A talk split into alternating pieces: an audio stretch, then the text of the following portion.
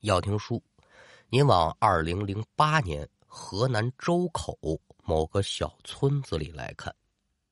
说这村子里有这么一户人家，娘俩过日子。这当娘的具体姓啥叫啥，这村子太小了，咱可就不说了。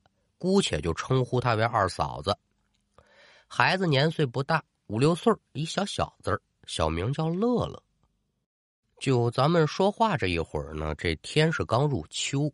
这天晚上，按现在钟点来讲吧，晚上十点多钟，二嫂子正在床上安睡，隐约间提鼻子一闻，嗯嗯，怎么有一股子酒味儿呢？迷迷瞪瞪睁眼一瞧，只见呢，外间屋这灯亮着，摘耳的一听，还有人讲话的声音。呃，那那嘛，三哥，我我敬你一杯啊！来，兄弟，干了！打今天起，咱可就是自家兄弟，亲兄弟一样。你可别拘着，该喝喝，该该玩玩。这不不不怪别人说，这三三哥是敞亮。不过说这咱咱这样，这嫂子不能。嗨，屁嫂子呀！那老娘们你不不用管她啊。我是一家之主，我在这个家，谁敢说一个不字我就我嘴我给他缝上。起初，这二嫂子睡得有点蒙头转向，心中还多少有些疑惑。哎呦，这干嘛又跟谁喝上了？赶等慢慢醒了盹这片话他也听明白了，整个人砰一下子，可就由打床上坐起来了。您说这怎么的了？呃，有点小问题。说外间屋问话这人是谁？二嫂子不知道，但回话这人二嫂子是再熟悉不过了。谁呢？非是旁人，正是自己的丈夫侯三儿。那您说，丈夫喝大酒、吹大牛，这有什么害怕的呀？哎，同志们，咱得说明白了，丈夫是丈夫，是已经死去半年多的亡夫。这侯三儿，好家伙，我怎么说他呢？生前就不是东西，一句话形容吧：剥了皮的鸡蛋掉进了泥坑。怎么讲啊？混蛋一个！具体说这人混蛋到什么程度，后文书我再给您细介绍。现在咱就单说这二嫂子，听外间屋这情况，您说他害怕不害怕？哎呦，我这死鬼爷们跟人喝酒了，心里头害怕呀，大气儿也不敢喘，那就更甭说下床了，裹在被窝里是嘚嘚嘚嘚嘚嘚直打哆嗦。过了有这么一分多钟，就听这侯三儿在外头嚷嚷：“臭小子，滚出来！”给老子倒酒！外人不明白，二嫂子心里可跟明镜似的。这准是自己爷们招呼这乐乐去伺候酒局去了。生前呢，这事孩子可是没少干过。一个五六岁的小孩，你让他伺候局他伺候的好吗？哎，伺候不好怎么样？非打即骂。娘俩就因为这个，可是没少受苦。尽管说心头害怕吧，但心里挂念着孩子。为母则刚嘛！一听乐乐那屋有开门的动静，二嫂子被窝一掀，腾的一下可就由打床上下来了。甭管说我是带着孩子跑还是怎么着，总而言之，这家不能待了。咱也不知是这孩子动作麻利呀，还是这猴三儿使了什么法儿，赶等二嫂子把头探出门外的时候，就见乐乐呀已经在酒桌前挨个给斟酒了。侯三儿二嫂子看的是抻抻猪猪，还是生前那德行，尖嘴猴三儿一副欠揍的样这会儿整翘着二郎腿，撇着大嘴跟那乐。哎，你看我这儿子怎么样？同桌还有这么三四位，但这二嫂子可瞧不真住了，影超超的，反正能瞧出来都是男的。再瞧自己这儿子乐乐呀，虽然说是倒酒，但这眼睛可是闭着的。也正因为如此，赶上给自己这亲爹侯三儿倒酒的时候，这酒可就洒了一点好家伙，这一洒不要紧呢，您再瞧这侯三儿啊，这脸拉的快比驴都长了，一脸的怒容，伸手照着乐乐的脸，啪，就这么一大耳贴子上去了。妈的，跟你娘一个德行，废物点心，滚滚滚滚滚滚滚滚！这一下挨上之后，这乐乐当场可就坐地上了，痛苦的表情浮于脸上。二嫂子一瞧自己儿子在一众死鬼面前吃苦受罪，可得说是心中怒火起，哪还管得了那么许多呀？噌的一步可就跨出去了。哎呦，姓侯的，你活着不让我们娘俩安生，你死了你还来祸害我们？今儿个呀，我跟你拼了不？猴三儿拿眼一瞥二嫂子，嘿嘿一乐，嘿嘿，臭娘们儿又皮痒了是吧？您听他说这王八蛋话，这平时就没少揍这二嫂子。说着话，猴三儿可就站起来了，奔着二嫂子这边可就走。随着猴三是越走越近，二嫂就闻到一股越来越浓的焦糊味儿。再瞧这猴三儿，从头上到脚下如同被烧糊了一般，浑身焦黑，还冒着白烟儿呢。就这么一眨眼的功夫，侯三可就来到二嫂子身前。抬起这焦黑的大巴掌，照着二嫂子脸可就扇过来了。这速度太快了，完全是不给人反应的机会。一巴掌结结实实，可就落在了二嫂子脸上。二嫂子只是觉得脸上猛地一疼，头是嗡的一下，紧跟着身子这么一抖了，眼前一黑，再一睁眼，这人呢还跟床铺上躺着呢。二嫂子是猛松一口气。哎呦，原来是噩梦一场！哎呦，哎呦喂，这这这这吓吓死我了！跟着喘大气儿，这气儿也就刚喘匀乎，就听砰的一声，这卧室门被人给推开了。就瞧自己这儿子乐乐是一脸担心害怕，带着哭腔的，可就跑进来了，说：“妈妈呀，我害怕。”二嫂子连忙下床，一把把这孩子揽入怀中。我的孩儿啊，是不是做噩梦了？这乐乐赶紧点头，说：“我梦见爸爸了，爸爸在家里跟人喝酒，他还打我。”二嫂子一听，没错了，这孩子肯定是跟我做了同样的梦。但尽管说是梦，甭管说是二嫂子也好，或者咱换成任何的一个人也，这感觉他不对劲呢。两个人怎么能做同一个梦呢？这这这这，没有什么科学根据。再一个呢，我这脸怎么有点疼呢？提鼻子一闻，嗯，这屋里还真就有股淡淡的焦糊味儿。他可不敢跟这小孩细说，说了他也不懂，只能是安慰孩子：“哟，宝儿，这是做噩梦了，别怕啊。”小孩小，他懂得少啊，自然是妈妈说什么是什么。所以呢，没过多大一会儿，这孩子可又睡着了。二嫂子再说睡没那么大心了。把乐乐在床上安顿好，自己从这笸箩里呢，就拿了一把剪刀。民间有这么个讲儿，说这剪刀呢是锐利之物，带着煞气，能辟邪。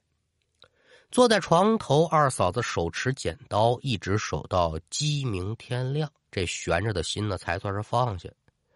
靠着床头迷糊了这么一会儿，一直到八点多钟，二嫂子这才算是开始了一天的生活。也有心说找村里的这个老白奶奶呢，念叨念叨，看看老人家呢能不能给出个主意。毕竟年岁在这摆着，经验是大的。再一个，老白奶奶那可不是一般人呐。那您就得问说，这老白奶奶何许人也？咱不急，一会儿再说。心里虽然有这个打算，但是呢，今天地里这农活我得干吧。就想着忙完之后再说吧，毕竟晴天博日的，你这死鬼还能找上门祸害我们不成啊？嗨，不容易。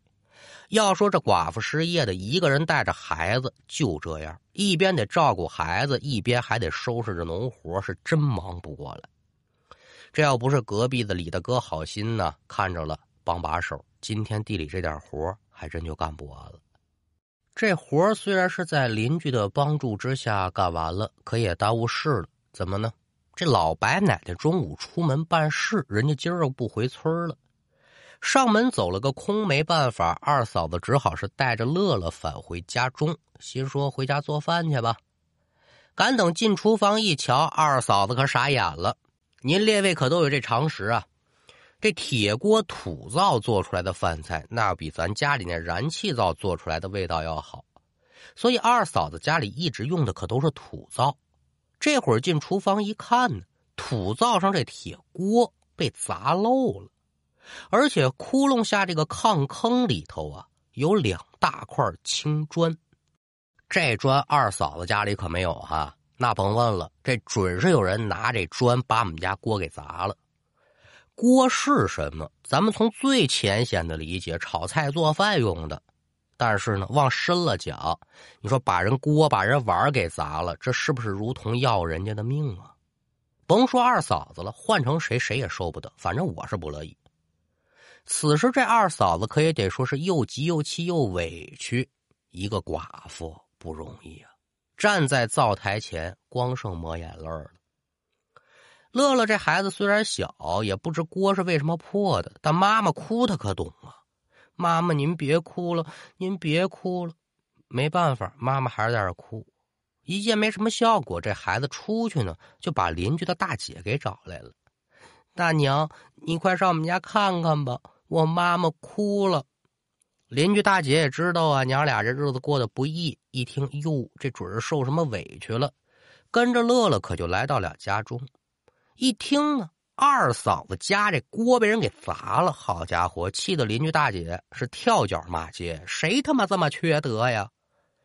骂完之后可也得劝我说：“妹子呀，这事儿咱肯定不能算完，等会儿我陪着你找村长去，咱一定把这挨千刀的王八蛋给找出来。另外一节，今儿个晚上你跟乐乐就在姐姐我们家吃。”至于说两个人怎么找村长，二嫂子如何感谢这邻居大姐对他们的收留，咱都不表了。就单说晚饭过后，娘俩再次回到家中。小孩嘛，吃饱喝得了，自然是闹觉啊。二嫂子依旧是没睡意，一个是琢磨这锅谁给我砸的，二一个也担心今儿个晚上会不会跟昨天一样。就这么坐在床上守着孩子，来到了晚上十一点多钟。刚刚有这么点想打盹儿，突然吱呀一声开门声，给他惊醒了。就刚清醒过来这么一会儿啊，就听到这外间屋噔噔噔脚步声音响亮，紧跟着就见那个浑身焦黑、身上冒着白烟的侯三儿进屋了。进屋之后，奔着二嫂子可就走过来了。还没等人反应，这猴三一把攥住二嫂子脖领子，左右开弓，噼啪噼啪。四五个大嘴巴子，边打边骂：“臭娘们儿，外面勾的野汉子，是不是觉得我死了就没人管得了你了？”说这二嫂子呀，不正经，勾的野汉子。那您说侯三这话说的对吗？对妈简直就是放屁。二嫂子这为人，全村的老少爷们看在眼里，天地良心。甭管是他侯三活着的时候，还是死了之后，二嫂子一门心思家里头过日子，一点歪心思没动过。咱甭说勾搭野汉子这么难听了啊，就多看这个异性几眼，那都没有过。那这侯三为什么这么说呢？咱不着急，后文书有他老小子自己交代的时候。您别看就这侯三这么打，一旁睡着的乐乐是没有转醒的意思。就看着呢，就是听不见的感觉。又打了几个耳光之后，这侯三儿罢手了，把手一松，二嫂子直接可就瘫到床上了。呸！我告诉你，臭娘们儿，只要我还在一天，你就甭想过好日子。我呀，呵呵，活着娶了你，死了呢，你也甭想跟别人。这话说完之后，再瞧这侯三儿，可就开始在家里作起来了，掀桌子、扔板凳、砸盆子、摔碗的，就差没把这房盖掀了。一直折腾到雄鸡三唱，才算是离开。好，二嫂子这个哭啊，他也就看家里消停了，才不到半年，这个孽终于是死了。怎么你死了还不消停啊？这不是又回到解放前了？坐不住了，是真坐不住了。尽管说乐乐还没醒，但二嫂子还是把他给弄醒了。来来来，宝贝儿，起来吧！啊，妈妈带你走。妈妈，咱上哪儿？咱上白奶奶家。说这白奶奶是什么人呢？当地有名的神婆，像请神问仙儿啊、招灵驱鬼啊、驱邪破灾呀、卜卦算命等等等等吧。老太太那都是信手拈来。到地儿一看，这个白奶奶还没回来。等吧，娘俩一直从白天等到了天帮黑了，老太太回家了。同一个村的，客套的该免可也就免了。奶奶找您是这么这么这么这么个事儿啊，怎么来怎么去就给说了呗。老太太听完，哎呦，这小兔崽子啊，真不是个东西，活着不是玩意儿，死了还这么折腾人。闺女，你甭管了，今天晚上你跟我们家住，晚上啊，我会会他。哎，我谢谢白奶奶了。老太太既然发话了，那咱叔不要麻烦。按现在钟点来讲，晚上零点刚过。老白奶奶是略施法术，可就把这猴三给叫过来了。您再瞧这猴三，大嘴一撇，七个不服，八个不忿儿。哎，老太婆，你叫我来干啥？我告诉你啊，我们家的事儿你少管。嘿呦，猴三儿啊，你这吃喝嫖赌抽，坑蒙拐骗偷。这十样哈，你这王八蛋快占全了。平时喝点马尿，你对这娘俩是非打即骂。在咱这村儿，你是没干过什么人事吧？一桩桩一件件，我要真给你摆出来，我跟你说，我没那个闲工夫弹弄你，你自己心里有数就得了。现在你死了，就应该好好的认罪赎罪，早点掏上了。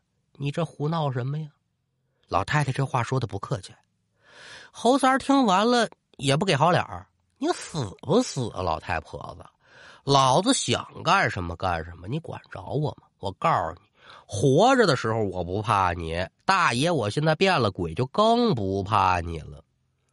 侯三儿这句话算是把老太太这火给点起来了啊！我这么大岁数，你跟我老子老子的，伸手往旁边一摸，这一根由这柳条子编成的这个鞭子呀。可就攥在老太太手里了，二话没说，照着侯三身上乒吧乒吧，可就抽起来了。民间有讲说这柳条打鬼是越打越矮呀嘛，刚挨了这么两下，侯三儿就抽的呲牙咧嘴的，眼瞧着啊，这身子可就小了一圈尽管如此，这侯三儿可是没有屈服的意思，奔着门外就要逃。边逃口中可还边骂：“老太婆，你给我等着！我我叫人去，我有兄弟。行嘞，小子，有本事你就叫，你们家姑奶奶可就跟着等着你。”见这猴三逃走之后，这老白太太还真稳当，就在小板凳上一坐。看来这老太太是真有点道行。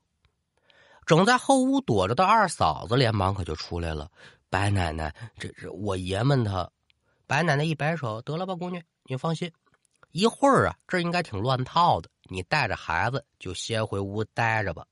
我什么时候叫你们，你们什么时候再出来？”二嫂子真听话，答应一声，可就带着乐乐回后屋去了。约么这时间过去一个多小时吧，这才听老白奶奶呢跟外头喊说：“闺女，出来吧。”二嫂子闻言，连忙带着孩子，可就来到了前屋。进屋一瞧呢，嚯，真热闹啊，人真不少。侯三儿还有另外几个不认识的人呢，整被五花大绑，规规矩矩、直直溜溜的，在这白奶奶面前跪着呢。一个个也不说话，蔫头耷拉脑，浑身打哆嗦。再瞧这老太太，是一脸的正气，在椅子之上正襟危坐，眉宇之间呢，影超超的，还能瞧出这么一点男人的神态。因为刚才一直跟里屋待着，二嫂子也就没瞧见到底前面发生什么了。开始的时候还能听见侯三几个人叫嚣：“哎，这么不服，那么不忿的。”紧接着就叮了咣啷，在伴随着几声怒吼之后，就听见老白太太呢让自己出去的动静了。见二嫂子母子二人站定，就听这老白太太对着侯三等人是大喝一声：“兔崽子，道歉！”您再瞧跪在地上这几个人啊，那真得说听话极了，对着二嫂子磕头，有如鸡奔碎米，口中是喋喋不休。哎呦喂，二嫂子，二奶奶，我们错喽！一帮鬼给这活人磕头，那您说这二嫂子怎么样啊？起来吧，平身吧，这吓死他也不敢呢，不敢搭茬儿。十几秒钟之后，这白奶奶将几人制止住，得了，得了，得了，你别磕头了啊！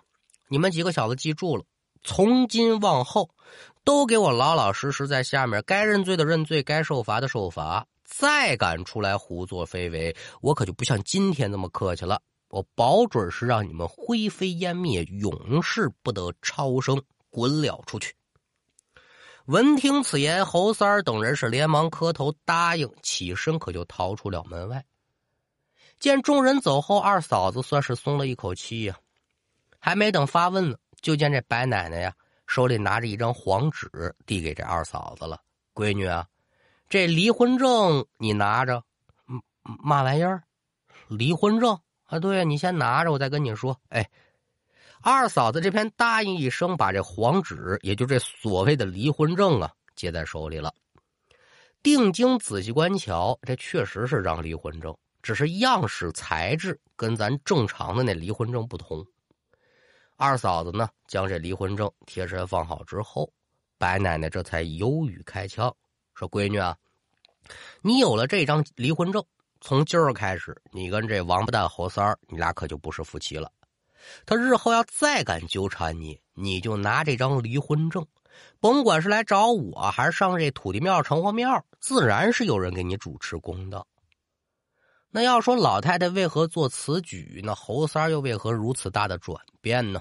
书中代言：侯三被老白奶奶用柳条抽打之后，心中不服，就去找前几日与他一起结拜的几个鬼兄弟，就是那天晚上跟这家里喝酒的那几位，准备是来一个兄弟齐心找这老太太算账。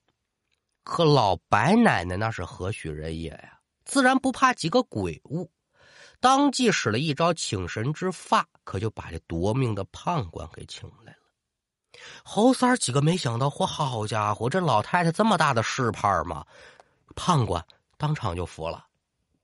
老太太知道侯三儿的脾气秉性，虽然说呢，今天他服软认错，难保日后他还继续纠缠这孩子。所以可就自作主张，在判官的作证之下，让这侯三签了个离婚证啊！感情人下面也有这玩意儿，这离婚证一签，那侯三自然和二嫂子母子就没关系了。你日后再来他们家生起事端，我可就不用再留情面了。这事儿给您列位讲清楚了，咱还得说说另外两件事什么呢？第一个，咱得说这侯三怎么死的。前文书咱说了，侯三喜欢喝酒，喝酒之后撒酒疯。半年前的一天晚上呢，侯三喝酒之后回家撒酒疯，娘俩受不了皮肉之苦，从家里可就逃出来了。不成想啊，侯三醉酒之后抽烟，引起了大火，这人呢活活就给烧死在家里头了。死了之后，侯三就一直在下面过堂，也没得机会上来，这就一直拖到现在。但这种人吧，甭管说在杨氏三街，或者到了下头，他不缺的就一个什么呢？狐朋狗友。上来第一天，弄着一帮鬼啊来家里喝酒了，咱都是亲兄弟。第二天，这二嫂子下地干活，邻居老李大哥伸手帮了把忙，被侯三给瞧见了。哎呦，这干嘛呀？我一死，你勾引我媳妇儿啊？心里还不宣愤。他为了泄愤，可就把家里的锅给砸了。我断了你的口粮，然后这才有了在后面汤汤汤汤汤一大段书。要说这猴三儿呢，还真就是应了咱前文书说的那句话了，简直就是一个剥了皮的鸡蛋掉进了泥坑怎么讲啊？混蛋一个呀！但好在说一物降一物，你再混蛋，总有人是能治你的。有老白奶奶跟着坐镇，谅他小子日后也是不敢胡作非为。那书说至此，咱们今天这一段故事也就告一段落。